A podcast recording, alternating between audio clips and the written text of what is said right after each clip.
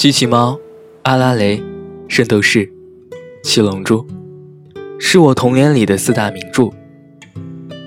可是机器猫又不同，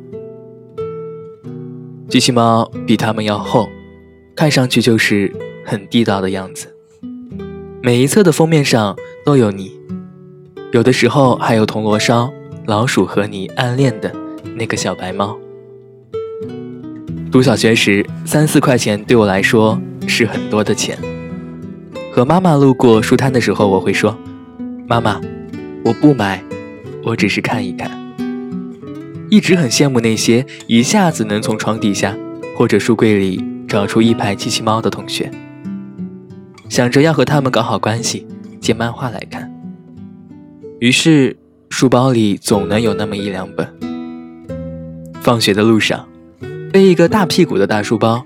手里拎着放着饭盒的玲珑口袋，认真的看，看到有意思的地方就翻回去再看。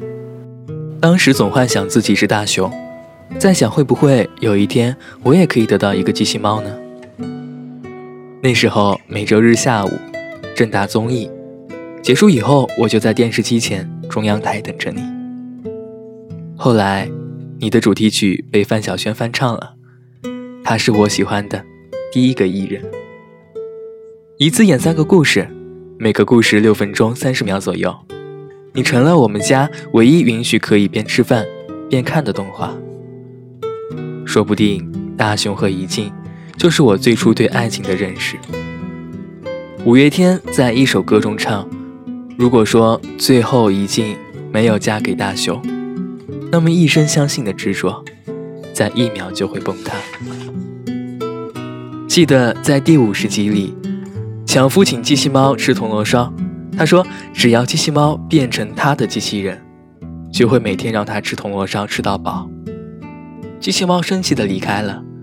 大雄知道以后很感动。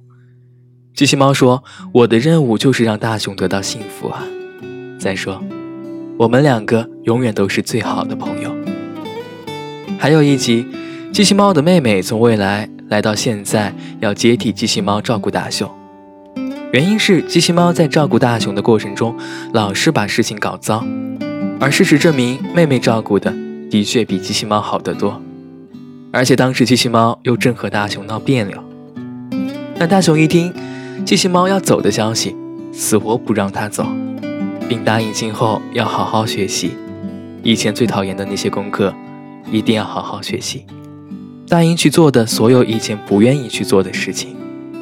最后，他对着进抽屉里的机器猫说：“我一定会坚强，你放心走吧。”这就是我现在一下子能想到关于你的事情：正直、友谊、真实、爱、懒惰、聪明、正义感、炫耀、善良以及真诚。我是 Dino，你好，你好，再见，再见，我们下期再见。